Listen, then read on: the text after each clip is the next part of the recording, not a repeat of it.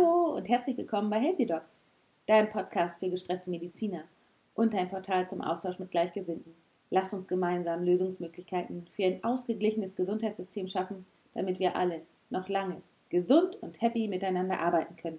Und ich sitze mal wieder am Strand und warte, dass Wind aufkommt, damit ich gleich noch eine Runde Kitesurfen kann. Aber solange nutze ich jetzt gerade mal die Zeit und möchte mit euch heute über ein wichtiges Thema sprechen, nämlich darüber, wie du in Zukunft mit Krankheit umgehen kannst. Und damit sind wir auch schon mitten beim Thema. Und zwar wird Krankheit in unserer westlichen Welt ja häufig direkt als schlecht bewertet und steht auch in Zusammenhang mit großer Angst. Was ich auch verstehen kann, denn so ging es mir auch eine ganze Zeit lang. Ich hatte auch immer große Angst davor, Krebs zu kriegen, Bluthochdruck zu kriegen, Diabetes zu kriegen.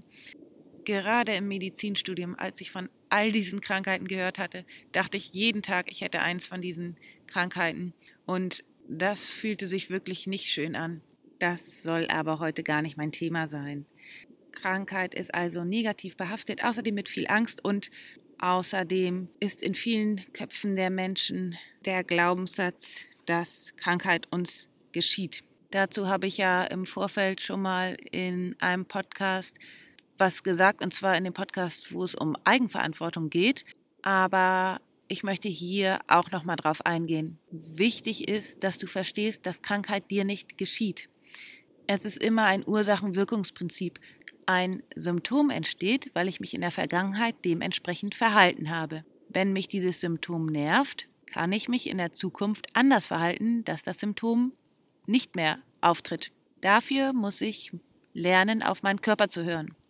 Und dazu habe ich im Vorfeld auch eine Podcast-Episode gemacht. Das bedarf ein wenig Übung und ist ein Prozess, aber wenn du das beherrschst, dann hast du sehr, sehr, sehr viel für dich und deine eigene Gesundheit getan. Und es ist mir extrem wichtig, dass du verstehst, was ich damit meine, dass sich das Bewusstsein ändern darf. Wenn du lernst zu beobachten, was dir gut tut und was dir nicht gut tut, dann kannst du im Verlauf auch reagieren, also damit aufhören, wenn dir etwas nicht gut tut. Und schon damit übernimmst du Selbstverantwortung. Damit wirst du aktiv und zum Erschaffer deiner eigenen Realität. Was hat das mit Krankheit zu tun? Ein simples Beispiel. Sehr, sehr viele Menschen kommen zu mir in die Praxis mit Rückenschmerzen. Der leichteste Weg ist, Tablette rein, Rückenschmerzen weg, Arzt und Patient happy. Der vermeintlich einfache Weg, denn er ist einfach nur der kurzfristige Weg. Ursache ist nicht behoben und auf kurz oder lang sind die Rückenschmerzen wieder da. Ich würde dir jetzt empfehlen, die Rückenschmerzen nicht zu bewerten. Die Rückenschmerzen sind weder gut noch schlecht. Die Rückenschmerzen sind einfach ein Signal deines Körpers, dass etwas in der Vergangenheit dazu geführt hat, dass du jetzt die Rückenschmerzen hast. Das heißt, wenn du die Rückenschmerzen nicht mehr haben möchtest, solltest du etwas aus der Vergangenheit in der Zukunft ändern. Und da gilt es wieder in den Körper zu horchen. Traten die Rückenschmerzen besonders nach stundenlangen Sitzen in einer unbequemen Körperhaltung auf? Und vor allem, wodurch verbessern sich die Rückenschmerzen? Durch Wärme, durch Bewegung, durch Radfahren und somit hast du dann deine Lösung. Meiner Meinung nach ist es auch nicht immer von großer Wichtigkeit, das Symptom unbedingt zu benennen. Wichtig ist doch, dass wir eine Lösung finden. Uns nicht so lange auf die Krankheit fokussieren, sondern unseren Fokus auf die Gesundheit lenken. Und jetzt möchte ich gerne darauf hinaus, warum ich persönlich Krankheit nicht als schlecht bewerte. In meinem eben genannten Beispiel sehen wir, dass in diesem Fall das Symptom Rückenschmerzen uns dabei geholfen hat, die Lebensweise zu verändern und damit den Körper wieder zurück ins Gleichgewicht zu bringen. Damit ist für mich das Symptom ein Wegweiser und sehr, sehr hilfreich. Würde ich diesen Wegweiser jetzt mit einer Tablette niedermachen, würde ich sämtliche Signale meines Körpers missachten, bis ich letztendlich einen Bandscheibenvorfall erleide und extrem schmerzgeplagt und wirklich behandlungspflichtig geworden bin. Verstehst du jetzt, was ich damit meine? Eine Krankheit oder besser gesagt ein Symptom ist für mich persönlich nichts Schlechtes. Hör auf zu bewerten. Denk daran, einfach nur beobachten. Es ist ein Instrument unseres Körpers zu zeigen, dass etwas so nicht stimmt und wir etwas verändern müssen.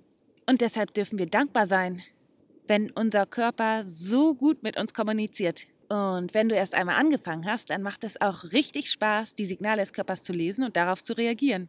Dann merkst du auf einmal, wie einfach es ist. Wichtig ist mir aber auch, dass du verstehst, dass ich mir wünsche, dass du wieder mehr auf den Körper hörst.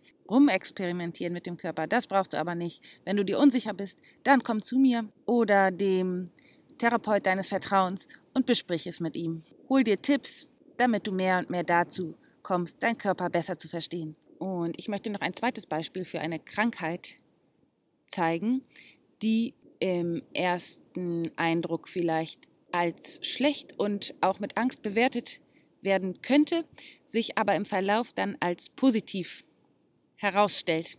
Und zwar hatte ich in meiner Praxis mehrere Patienten, die im Verlauf an Bluthochdruck erkrankten. Bluthochdruck ist ja nun nicht gleich Bluthochdruck. Da es zig verschiedene Ursachen eines Bluthochdrucks gibt, ist natürlich der erste Schritt eine schulmedizinische Diagnostik, um zu sehen, woher dieser Bluthochdruck stammt. Als wir gemeinsam herausgefunden haben, dass dieser Bluthochdruck ein essentieller Bluthochdruck ist, das heißt ein Blutdruck ohne organische Ursache, kommen wir dann ans Eingemachte. Und zwar können wir jetzt gucken, woher dieser hohe Druck im Körper kommt. Bei einer Patientin von mir stellte sich durch meinen Fragenkatalog ziemlich schnell heraus, dass der hohe Blutdruck wohl in Zusammenhang steht mit der täglichen Belastung am Arbeitsplatz. Sie wurde vor einem Jahr in eine Abteilung versetzt, in der sie nicht gerne freiwillig hingegangen wäre, musste also Arbeiten ausführen, die ihr keinen Spaß machen und war zusätzlich noch durch Arbeitskollegen gemobbt. Es war also eindeutig, dass hier etwas passieren musste. Und da gibt es mehrere verschiedene Möglichkeiten. Entweder du änderst dich im Inneren, das heißt, du versuchst mit der Situation so gut wie möglich auszukommen, versuchst das Beste daraus zu machen und deine innere Einstellung dazu zu verändern. Das kann man durch Persönlichkeitsentwicklung, Coaching und Meditation schaffen. Oder du veränderst die Situation. Das heißt, du sprichst mit deinem Arbeitgeber, ob es eine andere Möglichkeit gibt, dich zu beschäftigen. Bei meiner Patientin war es so, dass nachdem wir herausgefunden hatten, dass der hohe Blutdruck im Zusammenhang steht mit der Arbeitsbelastung, denn am Wochenende und im Urlaub war der Blutdruck völlig normal und die Spitzen tauchten auf kurz bevor sie in ein Meeting mit den Kollegen musste, so dass meine Patientin am liebsten das Gespräch mit ihrem Chef suchen wollte. Als der aber dann keine Änderungsmöglichkeit in Aussicht stellte, blieb ihr nur noch die erste Möglichkeit übrig und das heißt sich im Inneren zu ändern bzw. Meditationstechniken anzufangen. Als sie dann also mit Meditation, Yoga und Persönlichkeitsentwicklung angefangen hat, veränderte sich alles für sie. Sie wurde auf einmal zu einem ganz anderen Menschen. Sie merkte, dass sie blockierende Glaubenssätze in sich hatte und konnte die auflösen. Dadurch konnte sie viel besser mit den Kollegen umgehen und die Arbeit in etwas verwandeln, was ihr auf einmal Spaß machte. Und das Krasseste daran ist, im Nachhinein war sie diesem Bluthochdruck unglaublich dankbar, denn ohne den Bluthochdruck hätte sie niemals den Weg der Persönlichkeitsentwicklung gefunden. Im Übrigen war durch die Meditation dann der Blutdruck völlig normal geworden. Und das ist das, was ich mit dem Ursache-Wirkungsmechanismus sagen will. Es ist immer eine Ursache da, die man immer verändern kann. Und deshalb ist Krankheit nicht per se schlecht. Und als drittes Beispiel möchte ich jetzt von meinen eigenen Wehwehchen in meinen jetzt 33 Jahren sprechen und da kann ich mal als erstes den Schwindel während des Studiums ansprechen. Der Schwindel war ein psychosomatischer Schwindel und anstatt ihn anzugucken und anzunehmen und daraus zu lernen, habe ich immer versucht, den Schwindel zu verstecken. Es war mir peinlich und ich wollte ihn möglichst schnell weghaben. Am liebsten per Tablette, weil er mich nur gestört hat. Stattdessen hätte ich mal hingucken sollen, dann hätte ich nämlich gesehen, dass ich in mir total unsicher war, keinen Halt hatte und voller Ängste war. Denn das hat mir mein Körper angezeigt. Dann hätte ich meinen Körper so lesen können und ihm dann das geben können, was er braucht. Nämlich etwas, was mir Sicherheit gegeben hätte. Das hätte Persönlichkeitsentwicklung sein können, Coaching oder einfach nur ein Gespräch mit Freunden über meine Situation. Stattdessen habe ich aber gegen den Schwindel angekämpft und das hat nichts gebracht. Im Gegenteil, er wurde immer stärker. Und weil sich meine Gedanken nur noch um den Schwindel gedreht haben, hatte ich dann auch noch Angst vor dem Schwindel. Ich war also richtig tief in dem Hamsterrad drin. Ich sage das jetzt so einfach, das war damals richtig schlimm, aber jetzt weiß ich eben, wie ich damit hätte umgehen sollen. Es war einfach nur ein Zeichen meines Körpers und ich habe es ignoriert. Dann meine Migräne während der Fahrradsausbildung. die immer dann kam, wenn ich Schlafmangel hatte oder aufgestaute Wut in mir hatte, die ich nicht zugeben wollte. Diese Migräne war also ein Zeichen meines Körpers, der mir in dem Moment sagen wollte, hallo, ich bin auch noch da und ich brauche mal ein bisschen Schlaf. Außerdem bin ich wütend, dass du mich ständig vernachlässigst und die Wut will mal fließen. Das Ganze habe ich aber einfach nicht gehört. Ich habe den Körper ignoriert und stattdessen Tabletten eingeschmissen und habe mich noch extrem für die Migräne verurteilt, weil ich ja dann nicht funktionsfähig war und meine Kollegen nicht im Stich lassen wollte. Ja, was hätte ich tun können in dem Moment? Aus der Sicht der traditionellen chinesischen Medizin hätte ich am ehesten Ruhe gebraucht, also eine Pause, natürlich Schlaf und ich hätte mal diese Wut zulassen können, beziehungsweise sie einfach durch mich durchfließen lassen können, denn dann äh, dauert das drei Minuten und dann ist dieses Gefühl auch weg.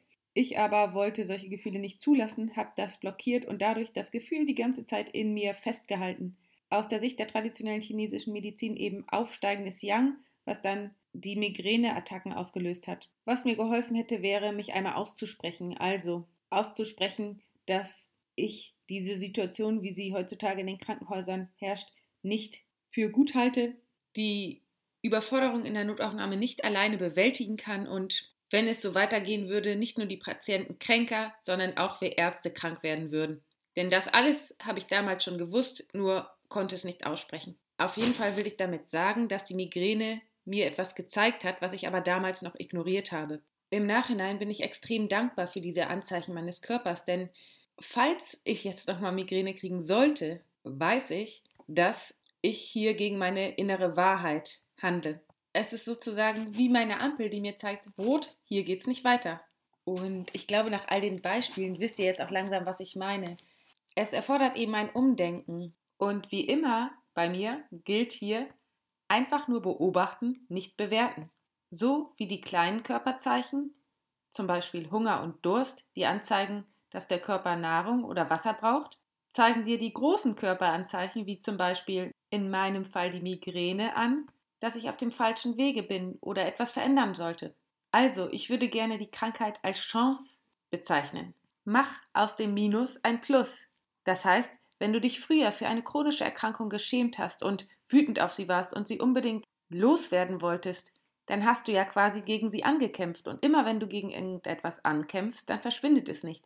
Versuch aus dem Minus ein Plus zu machen.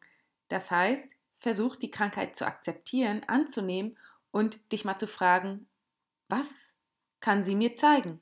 Was, wenn die Krankheit mir irgendwas zeigen will und was, wenn die Krankheit mir zu einer positiven Veränderung helfen kann? Lass diese Folge doch einmal sacken, denk ein bisschen darüber nach und ich würde mich einfach nur so unglaublich freuen, wenn du deinem Körper wieder vertraust, denn dein Körper, der ist nicht gegen dich, dein Körper ist für dich und all das, was er dir zeigt, zeigt er dir, weil er dich liebt und weil er gesund sein möchte. Und Gesundheit ist immer ganzheitlich. Das bedeutet, dass es in allen Bereichen für dich stimmen muss, sowohl beruflich als auch privat. Aber darüber mache ich noch mal eine extra Folge. Ganzheitliche Gesundheit. Erstmal freue ich mich unendlich, wenn du etwas für dich mitnehmen konntest. Und wenn ja, dann würde mich unglaublich interessieren, was es war. Und äh, ich würde mich über einen Kommentar unter meinem Post bei Instagram sehr, sehr freuen. Und ja, teile die Folge doch einfach mit Freunden und Kollegen und wenn du möchtest, dass dieses Thema ein bisschen bekannter wird, dann gib mir doch eine 5-Sterne-Bewertung bei iTunes. Und wenn du keine Folge mehr verpassen willst, dann klick auf Abonnieren. Wir hören uns bei Upspeak. Alles Liebe, bleib gesund, deine Tina.